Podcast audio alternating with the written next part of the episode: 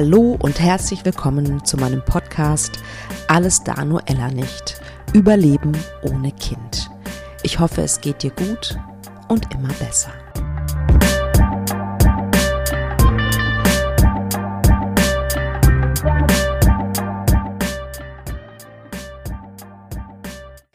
Ihr lieben Menschen da draußen, die ihr diesen Podcast hört, schön, dass ihr wieder eingeschaltet habt oder runtergeladen habt oder wie auch immer man es nennen mag. Heute habe ich wieder eine sehr schöne Interviewfolge für euch. Eine taffe Lady habe ich zu Gast, eine tolle Frau, Natascha Zagorski, die ist Autorin und die hat das Buch geschrieben, Jede dritte Frau. Wusstet ihr, dass jede dritte Frau eine Fehlgeburt hat und die Dunkelziffer wahrscheinlich noch höher ist? Also ich beschäftige mich ja schon eine Weile damit, äh, deswegen hat mich diese Zahl jetzt nicht total geschockt, aber wenn man sich die Dimension vorstellt, finde ich, ist es wirklich, wow, sind es wirklich sehr, sehr viele Frauen. Und Natascha hat leider auch eine Fehlgeburt erleben müssen und hat sich selbst als sehr, ja, wie soll ich sagen, ähm, sprachlos äh, empfunden, vor allen Dingen die Zeit danach. Und sie erzählt ganz liebevoll davon, wie das für sie war, wie sie das empfunden hat. Und hat dann sozusagen im Laufe ihres Heilungsprozesses beschlossen, ein Buch darüber zu schreiben. Und zwar nicht nur über ihre Geschichte, sondern sie hat auch, ich glaube, über 20 Frauen und einen Mann interviewt, wie deren Fehlgeburtsgeschichte war. Und eine große Empfehlung für dieses Buch, ich habe das gelesen, es hat mich sehr berührt. Ähm, es ist wirklich interessant, wie unterschiedlich die Geschichten sind, wie total komplett unterschiedlich und gleichzeitig gibt es natürlich eine Gemeinsamkeit, nämlich diese, diese krasse Trauer, die alle empfinden. Und ja, also in dieser Folge erzählt sie, ähm, wie sie wieder in die Heilung gekommen ist, ähm, ob sie mit ihren, also sie hat zwei Kinder, mit ihren lebenden Kindern über die Fehlgeburt spricht. Ich habe sie gefragt, ob es schwierig war, Frauen zu finden, die sich interviewen lassen wollten.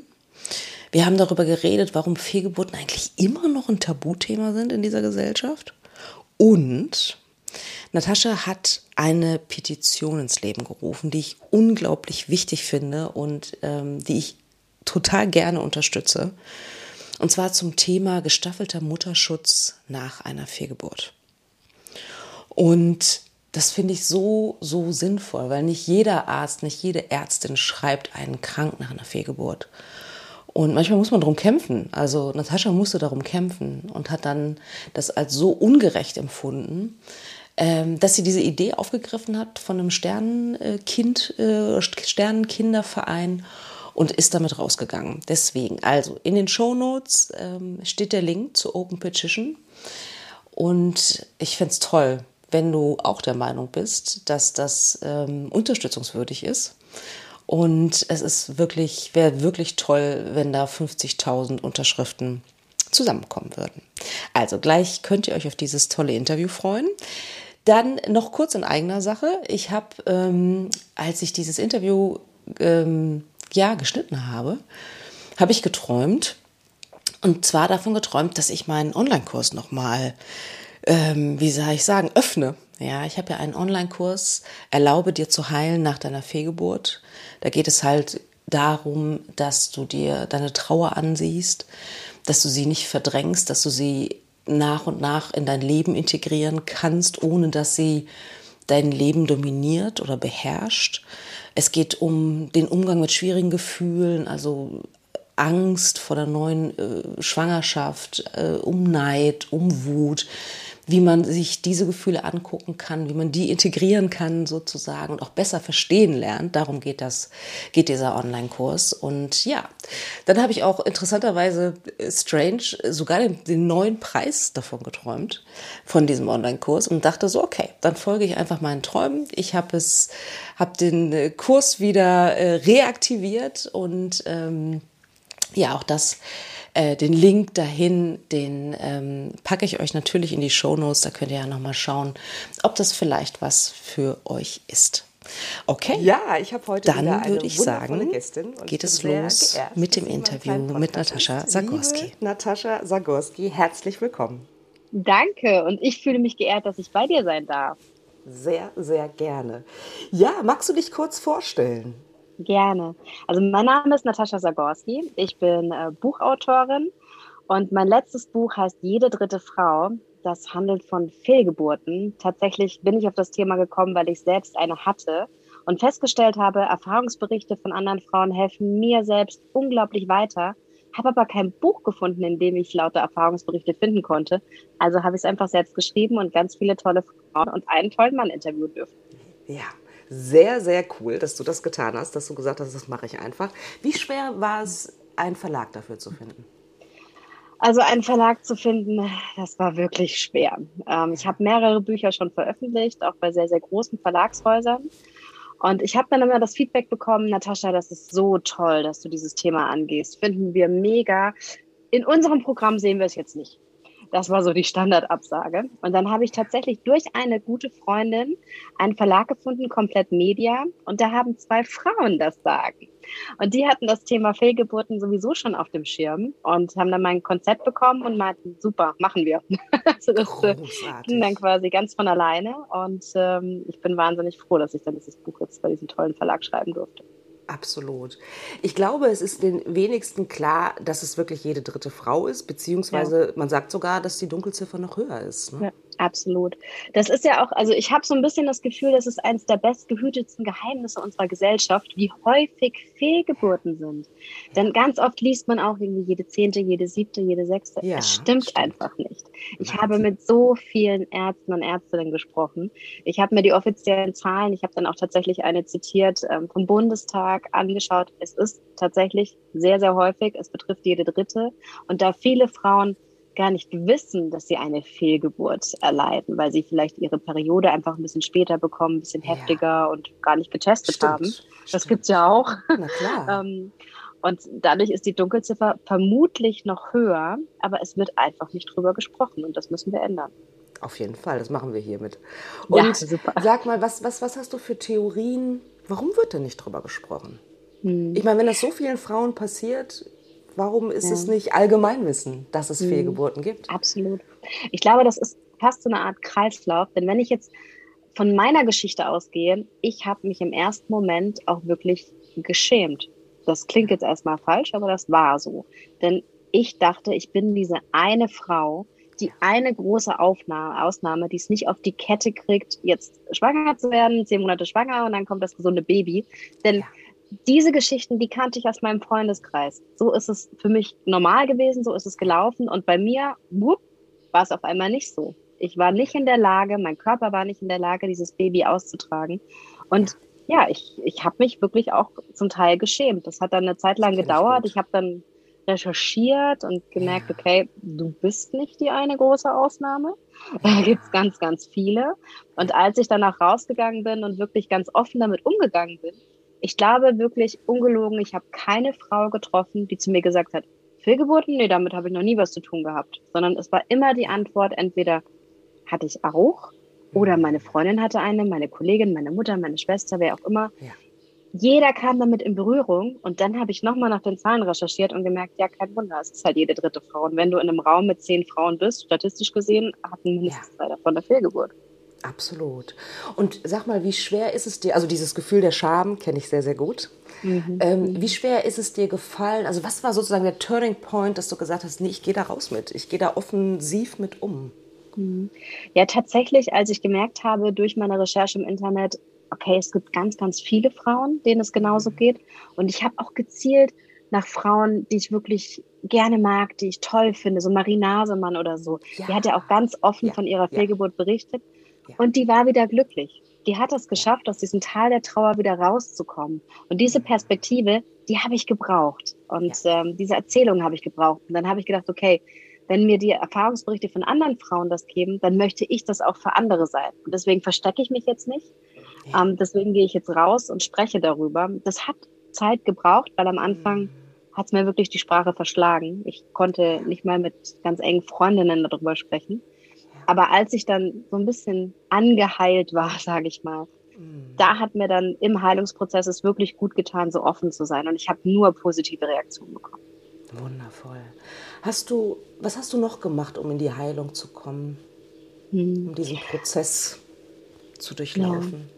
Also ich, wie gesagt, mir hat es erstmal wirklich die Sprache verschlagen. Ich konnte erstmal gar nicht mehr sprechen. Ich konnte selbst in der Klinik, im Krankenhaus, am Tresen nicht sagen, in welche Abteilung ich muss. Die Stimme war einfach weg ich hatte keine Worte mehr. Und sprechen ist mein Job, mein Beruf. Ich spreche ja, wahnsinnig ja. gerne.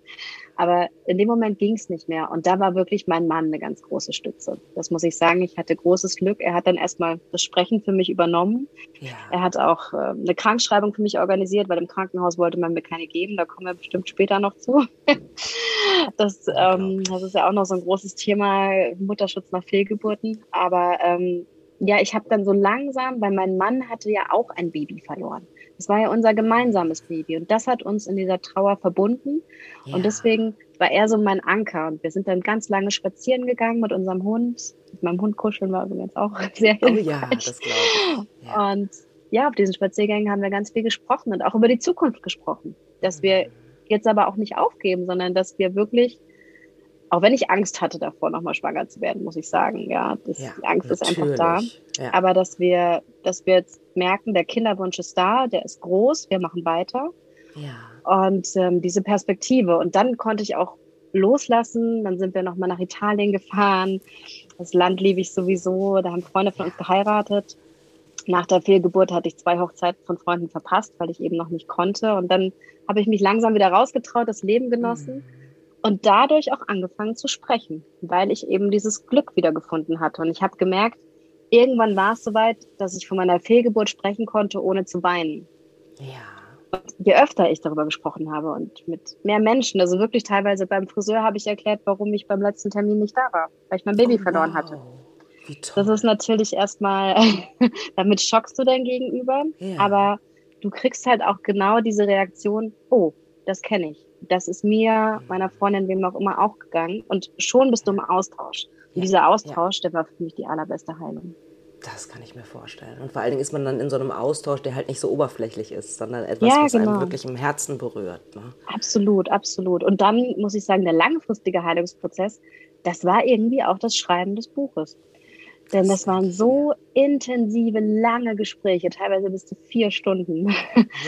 Und ja, das war nochmal so ein schöner, intensiver Austausch. Ich war da schon wieder schwanger mit meiner Tochter. Erst dachte ich so, okay, okay ja. das könnte auch ganz Krasse schön herausfordernd Zeit, sein. So ein Buch zu schreiben. Ja, absolut. Jetzt diese ganzen Geschichten wirklich aufzunehmen und niederzuschreiben. Aber es war, es war schön. Es war ein ganz, ganz schöner, toller Prozess. Wir haben zusammen gelacht, geweint. Mhm. Ähm, teilweise sind da Freundschaften entstanden. Also ich bin so dankbar dafür. Und das war auf jeden Fall nochmal ein großer Schlüssel auch für meine Heilung, nicht nur für die Heilung der Frau. Ja, das kann ich mir vorstellen. Und ich finde, man merkt das dem Buch an. Ich habe das Schön. sehr gerne gelesen. Ich finde, das ist kein Buch, das man so, also ich konnte das nicht in einem Rutsch durchlesen, weil nein, nein. manche Geschichten, die, die, also die, die gehen alle die Geschichten gehen ans Herz. Aber manche Geschichten ja. sind so, und ich habe auch geweint. Aber das ist gar nicht, ich finde ich überhaupt nicht negativ, sondern mhm. äh, weil ich es einfach so gut nachvollziehen konnte. Ne? Diesen, diesen Darf ich fragen, bei welcher Schmerz. Geschichte du am meisten so gepackt wurdest? Das, das kann ich gar nicht so genau sagen. Also es war, ähm, ich glaube, bei, vielleicht bei, ich kann jetzt gar keine spezielle raussuchen. Mhm. Vielleicht bei, bei, ein, bei manchen, wo die ähnlich waren wie meine Geschichte, glaube ich, vielleicht. Mhm, wo du dich ja, wiedererkannt wo ich, wo ich mich wiedererkannt habe. Genau. Ja. Ja. ja und ähm, was ich mich gefragt habe, äh, wie bist du, also wie bist du dann an die Frauen letztendlich gekommen? Ne? Also wenn da so ein mhm. Schweigen ja ist zu den Fehlgeburten, wie bist du an diese äh, tollen Frauen mhm. gekommen, die gesagt haben, ja, wir reden mit dir? Das war eigentlich das große Paradoxum. Ich dachte nämlich, das wird das große Problem, genug Frauen zu finden, ja. die offen mit mir sprechen. Ja, das war eine komplette Fehleinschätzung. ich habe einen Aufruf bei Social Media gemacht. Ich muss sagen, ich habe jetzt keine große Reichweite. Ich bin so in ein paar Mama-WhatsApp-Gruppen gegangen und plopp, mein Postfach wurde quasi gesprengt. Ich habe am laufenden Band Nachrichten bekommen. Ähm, die Frauen haben sich das gegenseitig weitergeleitet, wenn die Freundin eine Fehlgeburt hatte, die Schwester, wie auch immer. es war so toll zu sehen, da kriege ich immer Gänsehaut, wenn ich drüber ja. spreche, wie viele Frauen gesagt haben, ja, mir geht's so, ich bin eine von den Frauen und danke, dass du fragst. Danke, dass du mir den Raum gibst, dass ich meine Geschichte erzählen darf. Denn ganz viele Frauen hatten das Gefühl, es will einfach keiner hören. Genau. Die hätten drüber gesprochen. Und da sind wir wieder bei der Frage von vorhin. Warum ist es so ein Tabu? Auf der einen Seite die Scham, aber auf der anderen Seite, dass man das Gefühl hat, man belästigt andere Menschen mit seiner Geschichte. Weil die meisten möchten nichts von, von Tod und Trauer und generell ja. negativen Dingen hören, sondern man wird gefragt, wie geht's mir? Und die erwartete, sozial erwartete Antwort ist gut. Genau. Und wenn du ja. sagst, nicht so gut, ich habe gerade mein Baby verloren, dann schockierst du dein Gegenüber erstmal. Ja. Und deswegen haben ganz viele Frauen eine ganz große Hemmschwelle, wirklich von ihrer Fehlgeburt zu berichten, auch wenn sie es gerne täten. Ja, ja, absolut. Und ich finde, da steckt halt auch drin, dass unsere Gesellschaft auch erwartet, dass man schnell wieder funktioniert, dass wir schnell wieder funktionieren. Absolut. Oh ja, mhm. am besten am nächsten Tag. Das ja. wurde mir also gesagt. Ja, das habe ich nämlich gelesen und dachte so, nein. Ja. Wirklich? Ernsthaft? Das hat die Ärztin im Krankenhaus zu dir gesagt? Ich lag tatsächlich, ich hatte eine Ausschabung und ja. ich lag noch, also wirklich blutend und mit Schmerzen. Also bei mir war das nicht so Ausschabung und danach ist alles gut. Ich hatte wirklich ja. massive Schmerzen, lange Blutungen und lag wirklich nach der Operation in diesem Bett und versuchte noch irgendwie in meinem Kopf, okay, was musst du noch machen? Ich so, ah, irgendwas noch mit Krankschreibung. Ähm, habe das dann ähm, so mit, mit leiser Stimme angesprochen, weil ich gar nicht richtig sprechen konnte. Und dann meinte diese junge Ärztin nur so, ach nee, Krankschreibung? Nee, bei Figur, nee, das machen wir nicht. Also Sie können theoretisch morgen wieder ins Büro gehen. Und ich lag da. Ich bin sprachlos. Und ich konnte, ich wusste gar nicht irgendwie, wie ich reagieren soll. Ich konnte auch gar nicht reagieren. Ich war in einer Situation, ich war einfach verletzlich, ich war wund, ich, ich war voller Trauer, ich bin aufgewacht, mein Bauch war leer, mein Baby war nicht mehr da. Es war, es war eine furchtbare Situation und ich muss dazu sagen, ich bin ein Mensch, ich funktioniere eigentlich immer, auch wenn es mir nicht gut geht. Ich bin auch bei mir in der Agentur bekannt gewesen, okay, wenn ein Projekt gegen Land fährt, Natascha ist da, die setzt sich ein, die rettet das und wenn sie bis nachts um zwölf sitzt, ähm, ja. bin immer eingesprungen. Aber in dem Moment, ich konnte nicht. Ich konnte nicht mehr funktionieren. Und diese Frau hat mir suggeriert, du musst aber. Okay, du hattest jetzt eine Fehlgeburt oder eine Ausschreibung, aber so schlimm ist das nicht. Du musst wieder funktionieren. Und das war in dem Moment das Schlimmste, was man mir hätte antun können. Ja. Und es war dann tatsächlich so, ähm, dass mein Mann dann wirklich Ärzte angerufen hat und versucht hat, mir diese Krankschreibung zu organisieren. Mein Hausarzt, dessen Frau selbst eine Fehlgeburt hatte, der hat mich dann krankgeschrieben. Ähm, ja, aber auch Gynäkologen und so weiter sind da oft leider sehr, sehr unsensibel. Und ich dachte im ersten Moment auch, okay, ich hatte jetzt einfach Pech, ich bin ein Einzelfall. Das war aber nicht so. Durch die Arbeit am Buch und durch den ganzen Austausch mit anderen betroffenen Frauen habe ich so oft diese Geschichten gehört dass Frauen gar nicht krankgeschrieben wurden, tatsächlich wieder arbeiten gegangen sind. Die sind dann meistens später zusammengebrochen, aber so richtig. Mhm. Ja. Ähm, oder dass sie zwei Tage mal krankgeschrieben wurden oder eine Woche und dann ist aber auch wieder gut. Ne? Ja. Und das habe ich so, so häufig gehört. Natürlich gibt es auch Ärzte und Ärztinnen vor allem, die da wirklich toll mit umgehen und Patientinnen ja. so lange krank schreiben, wie sie das benötigen.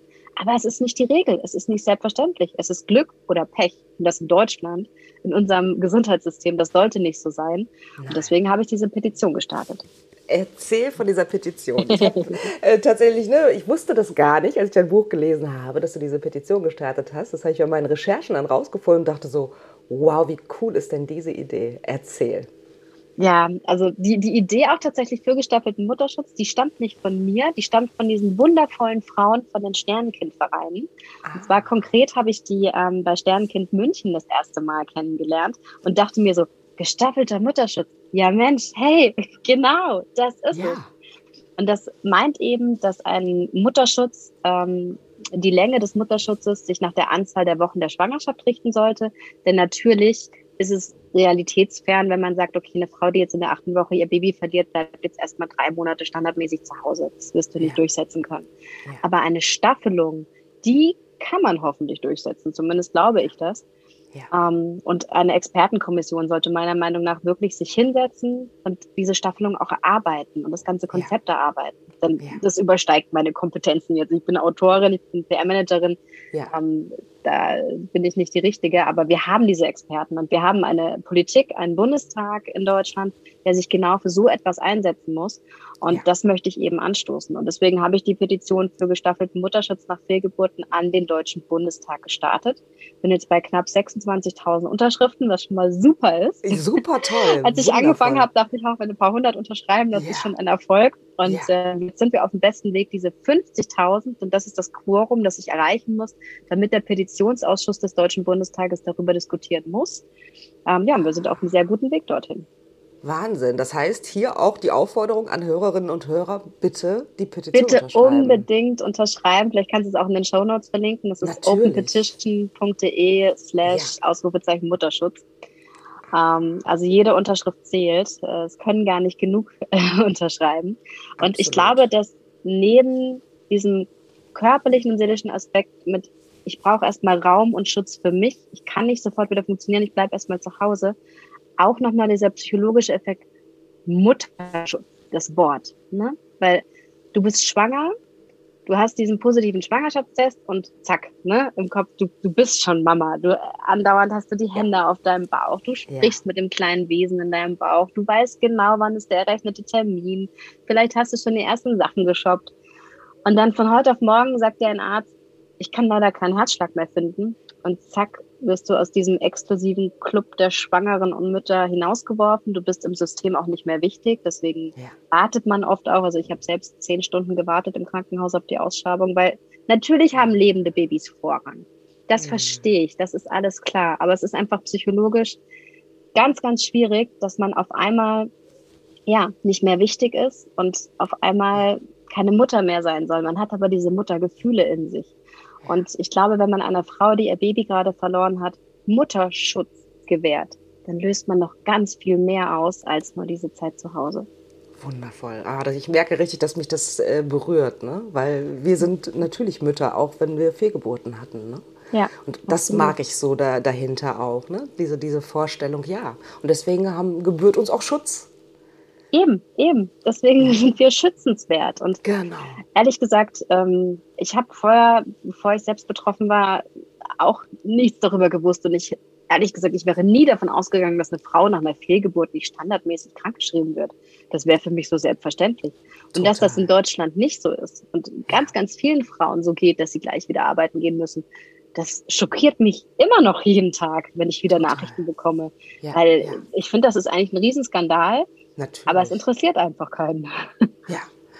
Genau, du, ich habe auch irgendwo gelesen, dass du sagst, so, ja, Frauen mit Fehlgeburt, die haben keine Lobby in Deutschland. Ne? Die haben keine Lobby, absolut. Die haben, ja, ich, also ich, ich bin auch wirklich der festen Überzeugung, wenn Männer Fehlgeburten hätten, dann hätten wir schon längst, längst einen Mutterschutz für Fehl, nach Fehlgeburten. Also weil, weil ja. ich glaube, Frauenthemen an sich, ich glaube, da können wir alle ein Lied von singen, sind generell unterrepräsentiert. Ja. Ähm, und dann auch noch sowas wie Fehlgeburt, äh, ein, ein totes Kind im Bauch und ja, ja generell, wir wissen es alle, Periode und so weiter. Das sind alles so ja. Themen, die vor allem männliche Politiker nicht so gerne angehen. Mm, absolut. Deswegen wundervoll, dass du gesagt hast, okay, ich, ich starte das jetzt. Und dann hast du dich eingelesen, wie man so eine Petition startet und hast einfach losgelegt. Ja, ich, im Endeffekt ja. Ich habe erst Verbündete noch gesucht. Ja, ähm, und habe tatsächlich im, im Hintergrund ähm, auch Sternkindvereine, die mich ganz, ganz toll unterstützen mhm. und da wirklich ähm, auch ordentlich trommeln und an der Seite stehen. Und dann ja, habe ich gedacht, okay, warum gibt's das eigentlich nicht? Warum macht das keiner? Dann mache ich es einfach mal.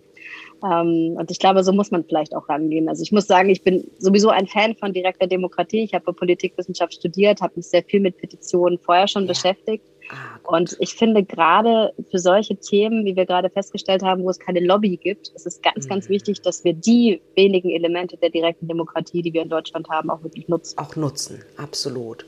Und gibt es irgendein Feedback von, von einer Politikerin, von einem Politiker? Also gibt es da irgendwelche Anknüpfungspunkte? Ich meine, auch Politikerinnen werden Fehlgeburten gehabt haben.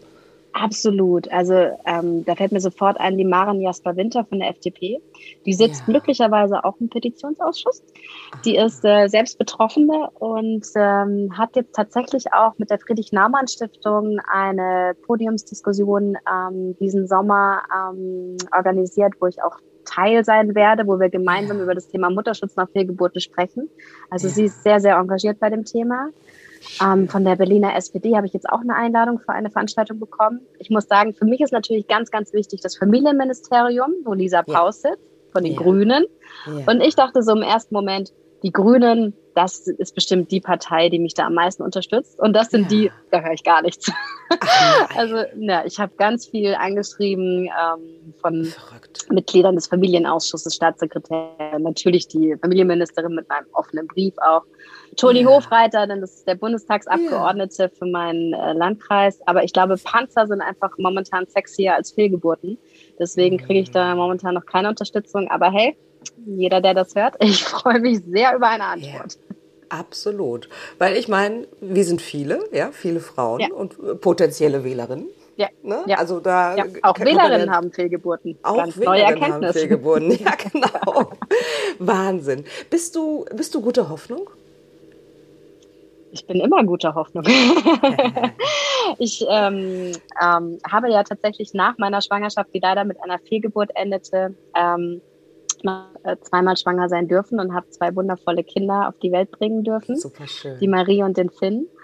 Und ähm, es war aber schwierig, muss ich sagen, gerade in den ersten zwölf Wochen der Schwangerschaft guter Hoffnung zu sein. Also das ja. ist wirklich ähm, ein harter emotionaler Kampf gewesen, der sich natürlich ja. gelohnt hat. Aber diese Leichtigkeit, die man am Anfang noch hat, die ist natürlich komplett verflogen. Ich glaube, das kennt jede Frau, die nach einer Fehlgeburt schwanger war. Natürlich. Wie, wie bist du, also gerade diese, diese Angst vor einer neuen Schwangerschaft und man ist dann vielleicht schwanger ähm, im besten Fall und die ersten drei Monate. Wie hast du das für dich gelöst? Mhm. Also was, weil ich einfach auch sehr viele Klientinnen habe, die so damit strugglen und, und ja, die Angst so groß ist und alles überschattet. Ja, verstehe ich total. Ähm, also ich habe tatsächlich einmal mir auch Statistiken angeschaut und die sprechen ja meistens dann für einen. Und ich dachte mir, okay, ich stand jetzt einmal auf der schlechten Seite der Statistik, jetzt ja. stehe ich bestimmt auf der guten. Ja. Ähm, aber das ist natürlich, ähm, ja, das ist was für den Kopf, aber nichts fürs Herz und nichts für den ja. Bauch. Und ich muss sagen, ich habe einfach versucht, das Vertrauen in meinen Körper wiederzufinden und den Gedanken, dass es wieder schief gehen könnte, gar nicht richtig zuzulassen. Ich habe auch Babysachen gekauft. Und ich habe allen um mich herum gesagt, dass ich schwanger bin. Denn ich wollte auch nicht mehr in die Situation kommen, wie bei der Fehlgeburt. Da wusste zum Beispiel mein Vater noch nicht, dass ich schwanger bin. Denn ich wollte es ihm persönlich sagen. Wir wohnen aber nicht in der gleichen Stadt. Wir hatten ja. uns nicht gesehen. Er wusste es nicht. Und plötzlich war ich in einer total tiefen Trauer, war abgetaucht, war weg. Und er hat gar nicht verstanden, was da passiert ist. Im Gegensatz zu meiner Mutter, die hatte ich schon gesehen, die wusste das, die hat mitgetrauert, ja. war wirklich auch im Boden zerstört. Aber mein Vater und mich war das dann gar nicht so einfach, da in dieser Sache zueinander zu finden. Mhm. Und deswegen bei der zweiten ähm, Schwangerschaft, da war der zweite Strich zu sehen und zack, habe ich erstmal meine Eltern angerufen. Und ähm, das hat mir geholfen. Und dann tatsächlich dass ähm, dieser zweite Ultraschalltermin, dass ich den überstanden hatte. Das war nämlich so mein großer Angsttermin, wo auch wirklich mein Kreislauf beim Warten im Wartezimmer abgesackt ist, weil ich solche panische Angst hatte. Aber als der dann vorbei war, da, da hatte ich dieses Vertrauen wieder. Da mhm. konnte ich wirklich mich wieder freuen und da wusste ich, okay, es nimmt ein gutes Ende. Es war dann alles noch ein bisschen komplizierter, weil bei mir ist das Problem nicht das Schwanger werden, sondern das Schwanger bleiben und zwar auch später, weil meine beiden Kinder sind Frühchen. Und ähm, bei meinem Sohn war das tatsächlich sehr, sehr dramatisch alles. Der kam deutlich zu früh. Wir waren dann auch noch zwei Monate im Krankenhaus. Oh, wow. Und deswegen hatte ich immer so die ersten zwölf Wochen in der Schwangerschaft, wo ich, wo ich Angst hatte. Und dann jetzt yeah. bei meiner letzten Schwangerschaft mit meiner Tochter dann auch wieder so ab der 24. Weil ich wusste, oh, wow. uh, die Wahrscheinlichkeit, dass sie wieder zu früh kommt, ist sehr hoch. Und das war auch nochmal nicht so einfach. Yeah. Aber auch tatsächlich die Gespräche für mein Buch haben mir geholfen.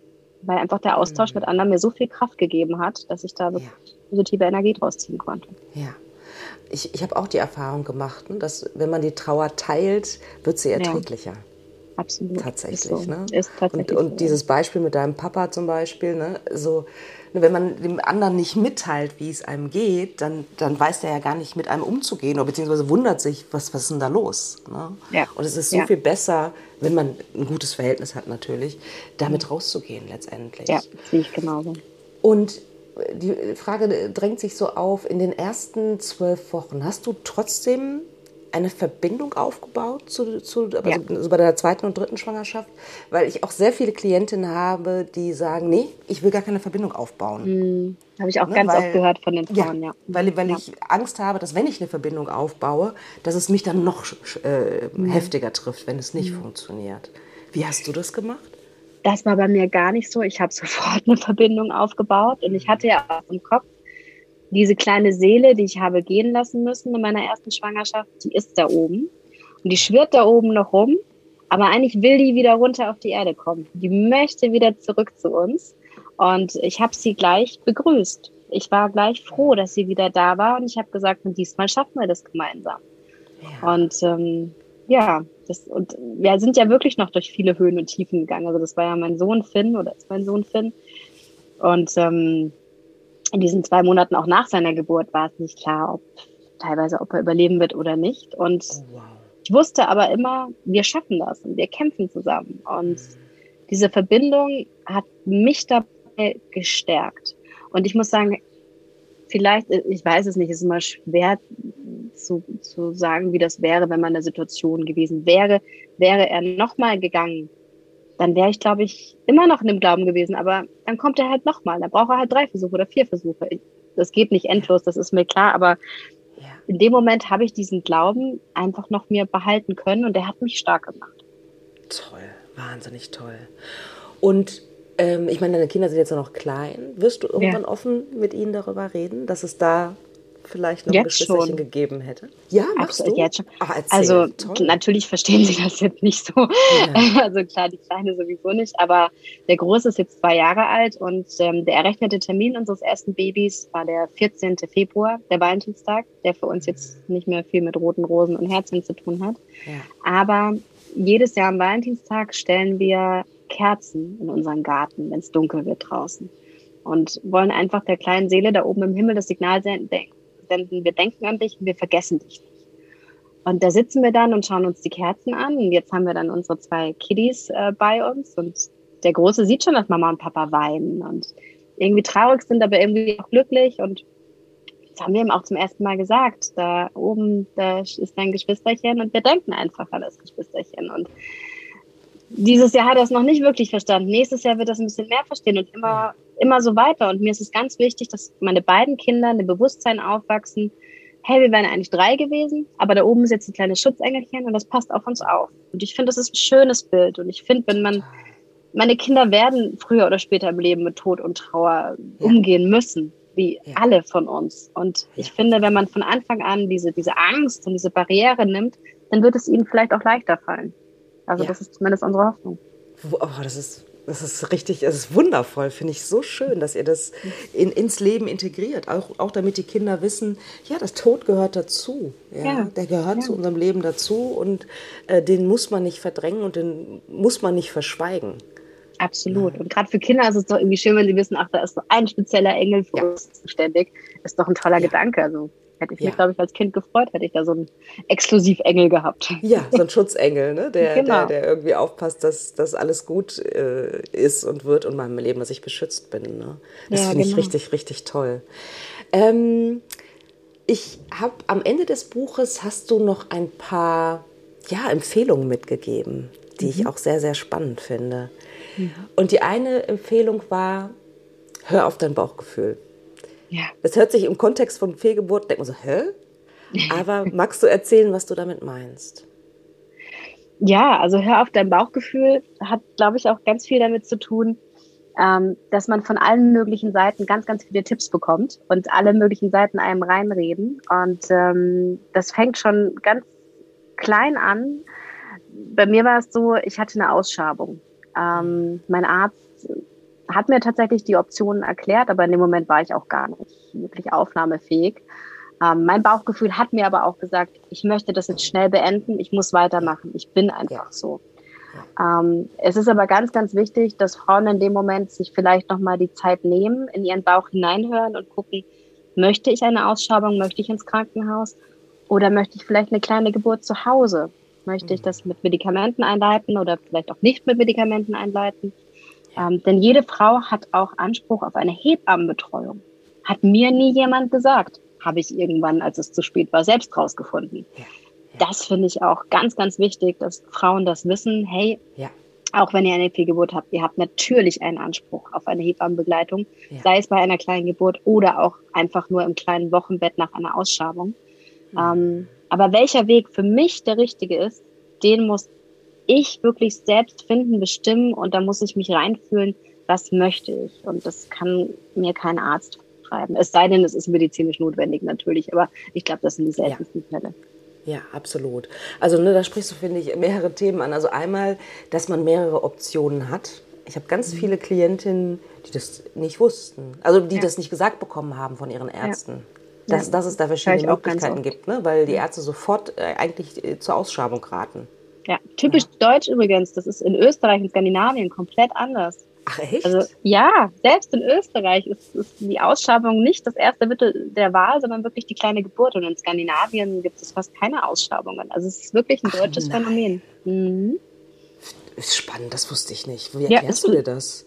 ich Haben die einen anderen Umgang vorstellen, dass auch der, dieser Umgang damit ist. Ne? Ja. So schön alles steril, kein Blut, zack ja. in die Klinik und dann hat sich das Ganze erledigt. Das ist ja irgendwie schon sehr ne, dieses deutsche einmal abgehakt und weiter geht's. Ja, wieder funktionieren müssen. Ne? Genau. Weil, Deswegen weil, haben wir auch diesen Mutterschutz nicht. Richtig, genau. Das äh, hängt nämlich total zusammen. Ne? Weil ja. ich sag mal, es, es langsam anzugehen, äh, indem man äh, loslässt und was weiß ich, für sich macht, was auch immer notwendig ist, sozusagen, und es langsam abgehen lässt. Also wenn ja. es, wie gesagt, wie du so schon sagst, medizinisch nicht notwendig ist, das ja. zu tun, das bedeutet Zeit. Und ja, das genau. bedeutet, in der Zeit äh, muss man nicht funktionieren und kann auch nicht arbeiten in der Regel. Genau, ja. Arbeitsausfall. Das ist, glaube ich, in Deutschland ein großes Thema. Das, ähm, ja, ne? Made in Germany, wir sind die erfolgreiche Wirtschaftsnation. Ähm, Bei uns funktionieren alle, wir sind fleißig, pünktlich, anständig. Und wenn wir unser Baby verlieren, dann gehen wir schnell ins Krankenhaus und am nächsten Tag sitzen wir wieder hinter Monitor. Das ist, glaube ich, so ein bisschen diese etwas überspitzt formuliert, diese Vorstellung ja. in Deutschland. Und das ist ja. eben in, selbst in Österreich, Skandinavien und so schon anders. Ja, ja Wahnsinn. Und das, der zweite Punkt, ein wichtiger Punkt, finde ich, ist diese Hebammenbetreuung. Ja. Ach, ich wünschte, ich hätte das gewusst. Ich auch. Ich habe so eine tolle Hebamme jetzt später und hätte die mich damals begleitet, ähm, das hätte mir so, so sehr geholfen. Aber ich verstehe auch nicht, ähm, dass so viele Gynäkologen und Gynäkologinnen das einfach nicht ansprechen. Das ist ein Satz, verstehe das kostet nicht, nicht, mal Zeit. ja. ich, ich verstehe den Sinn dahinter nicht. Ich weiß nicht, ob die Ärzte das selbst nicht wissen. Ähm, keine Ahnung, da wäre einfach vielleicht auch ein Flyer. Es gibt so viele Flyer beim Gynäkologen. Einfrieren von Nabelschnurblut, Schwangerschaftsshooting, Ernährung, was weiß ich. Ja. Jeder Blödsinn wird dir irgendwie ja. da mitgegeben.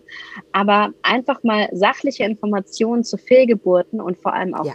dass sie so häufig sind und dass du nicht alleine bist, wenn es dir passiert. Und dass du eben verschiedene Optionen hast und eben auch Ansprüche hast. Ähm, das muss den Frauen einfach auf einfachem Wege wirklich mitgegeben werden und am besten schon früher. Also ich fände es am tollsten, wenn es einfach allgemein wissen wird, wie häufig Fehlgeburten sind. Ja. Denn ich habe das Gefühl, natürlich, wenn man schwanger ist, man wird in Watte gepackt. Ne? Keine mhm. negativen Themen sollen dich erreichen. Ja. Juhu, die heilige ja. Schwangere. Ähm, ich verstehe den Gedanken dahinter, weil man macht sich eh immer schon einen Kopf, das kenne ich auch. Aber wenn dann etwas passiert, und es ist leider nicht so selten, dass eine Schwangerschaft total glatt geht, ja, ja ist die Realität, dann fällst du umso tiefer, wenn du diese ganzen Informationen nicht hast. Wenn es nun aber Allgemeinwissen wäre, vielleicht sogar schon im Aufklärungsunterricht in der Schule vermittelt würde, dass ja. jede dritte Frau eine Fehlgeburt hat, dass es ja. dazugehört zum Schwangerwerden, dass es ein natürlicher Prozess leider auch des Körpers ist. Ja. Das ist ja. halt so. Absolut. Das wusste man schon immer. Und wenn dieses Allgemeinwissen, das bei Ärzten natürlich vorherrscht, aber eben in der Gesellschaft nicht. Wenn das auch in die Gesellschaft rausgetragen werden würde, glaube ich, dass das Tabu gebrochen wäre und vor allem ganz, ganz viele Frauen viel besser mit dem Verlust ihrer Kinder umgehen könnten. Ja, absolut. Und ähm, was meinst du, warum sind manche Ärzte, Ärztinnen nicht sensibilisiert? Weil es, weil es so häufig vorkommt und, und weil sie denken, mhm. das Alltag, also warum ist da so wenig Sensibilität? Das, ja. das frage ich mich halt auch. Also immer. das ist absolut ein Punkt. Ähm, es ist für sie einfach das Normalste der Welt und äh, kein großes Ding, sage ich mal, aus Ärztesicht. Nur ja. für die Frau bricht die Welt zusammen. Ja. Und ich glaube, ähm, es ist auch kein Bestandteil ähm, der medizinischen Ausbildung. Ich weiß von einer befreundeten Gynäkologin, die teilweise in England studiert hat, da gibt es mit Schauspielern richtige Trainings, wie man auch mit Betroffenen umgeht, wie man reagiert, wie man das Ganze sensibel rüberbringt.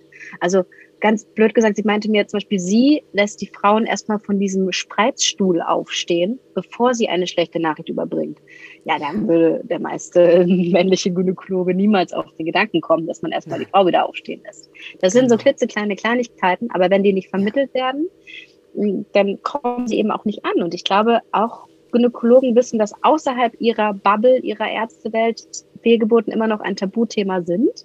Ja. Und ähm, Insofern glaube ich, dass auch innerhalb dieser medizinischen Bubble keine Lobby wirklich vorhanden ist. Und deswegen wird das ja. Thema auch im Studium oder Fortbildungen relativ wenig nur angegangen. Und das ist auch was, wo wir uns wirklich für einsetzen müssen. Auch, dass ja. es keine einheitlichen Richtlinien in Kliniken gibt.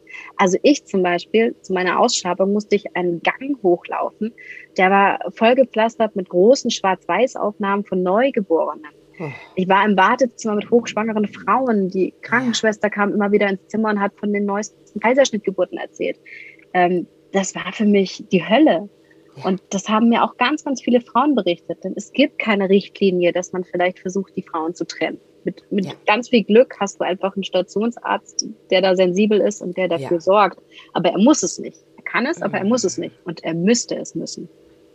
Auf jeden Fall, sehe ich ganz genauso. Das ist so, so wichtig.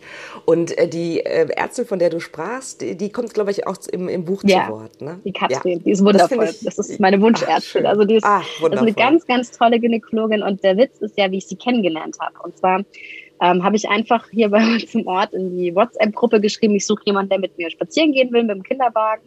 Sie hatte auch einen kleinen Sohn und ähm, wie das so ist, ne? man fragt erstmal, na, wie war deine Geburt, wo war die? Und sie nannte ja. eben das Krankenhaus, wo meine Ausschreibung war. Und ich muss dazu sagen, für mich war die Erfahrung in diesem Krankenhaus wirklich schlimm. Mhm. Ähm, das hatte nicht nur mit der Ärztin zu tun, es hatte noch mehr Punkte. Jedenfalls habe ich so gleich reagiert, so, oh, und sie so, ja, ich weiß, man hört das und das, aber ich arbeite da. Also für mich war es eine gute Geburt. Ich so, ach, du ja. arbeitest da, was arbeitest du denn? Und dachte, also Personalabteilung oder so. Ich so ja. ja, ich bin, ähm, ich bin Oberärztin im Kreissaal. Ich so, ups. okay. Spannend. Dann habe ich das erstmal so sacken lassen und so ein paar Minuten später, weil du merkst ja dann gleich, das ist ein Match gewesen, wir haben uns super verstanden, wir waren auf ja. einer Wellenlinie und ich so, Schön. du, äh, ich muss dir sagen, ich habe vorhin so komisch reagiert, weil ich hatte dort meine Ausschreibung nach meiner Fehlgeburt und es war der Horror. Und äh, dann haben wir ganz, ganz viel darüber gesprochen. Sie war damals noch nicht in diesem Krankenhaus, leider. Das wäre es vielleicht auch anders gelaufen. Aber sie wurde für mich ein so, so wichtiger Austauschpartner, wenn es um Fehlgeburten geht, wenn es um meine Schwangerschaften ging und auch heute noch. Und es ist so toll, mit ihr darüber zu sprechen und auch so eine Ärztin kennengelernt zu haben. Ja. Ähm, so dass ja. für mich das Idealbild einer Gynäkologin. Und ja. da gibt es ja Gott sei Dank auch ganz viele von. Nur ja. man hat halt eben Glück oder Pech und das sollte nicht so sein.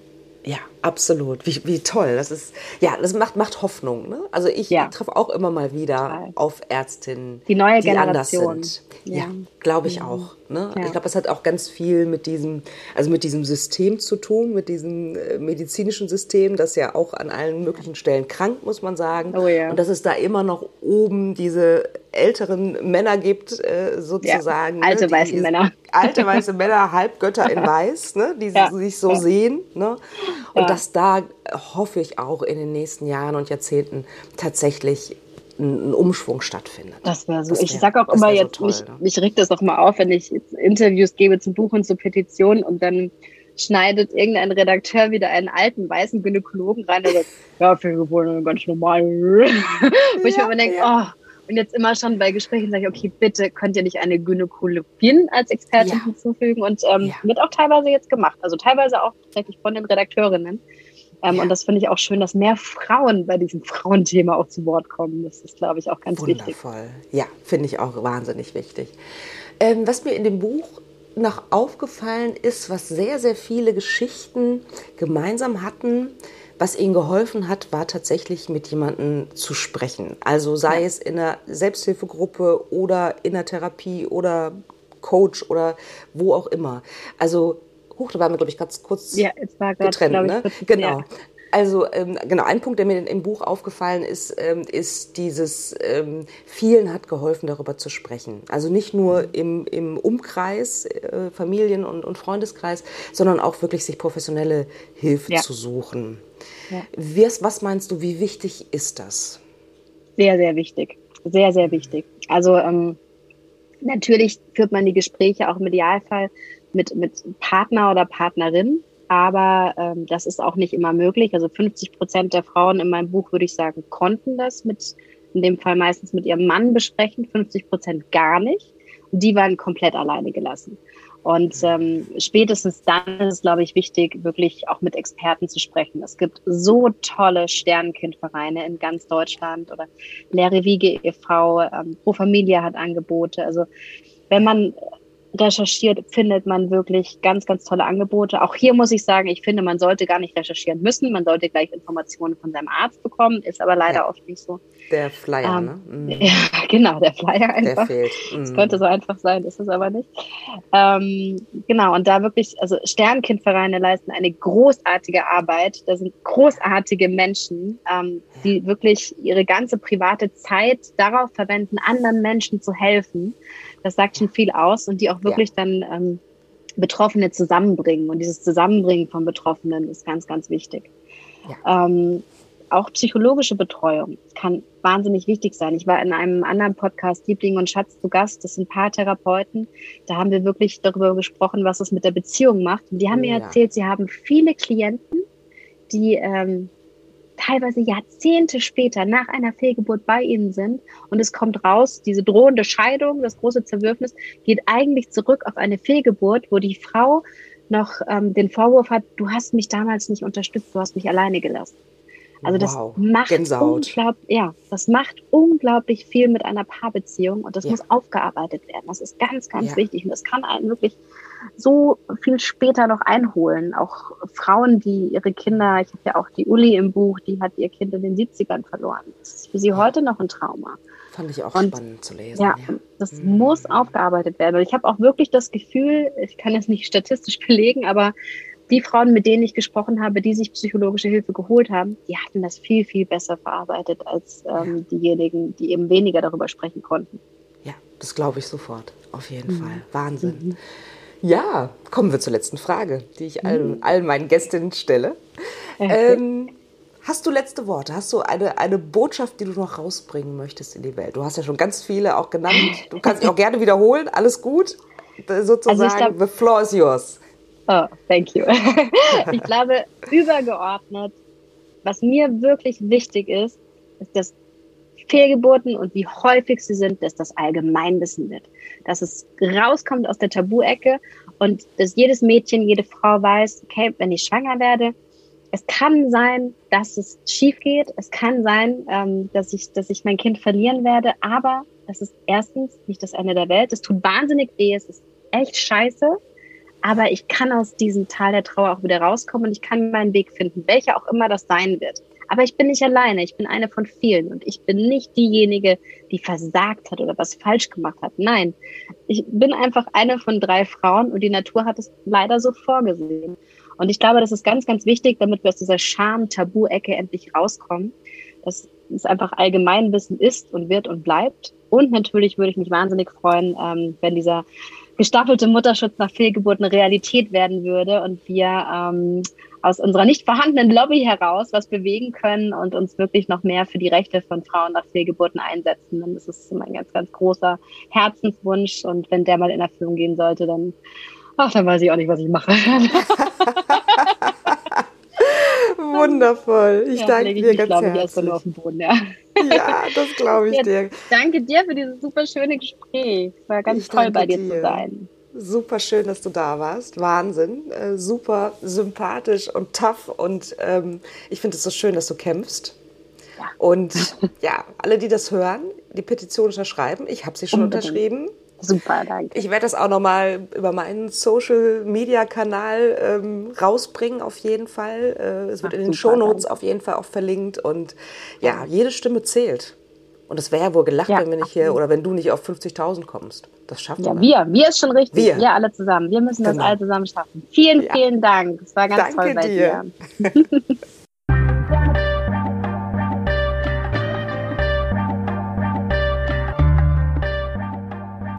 Wie immer interessiert es mich sehr, was ihr denkt.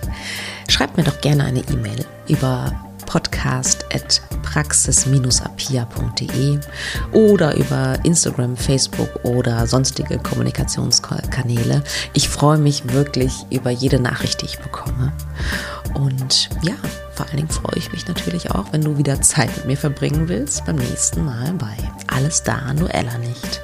Überleben ohne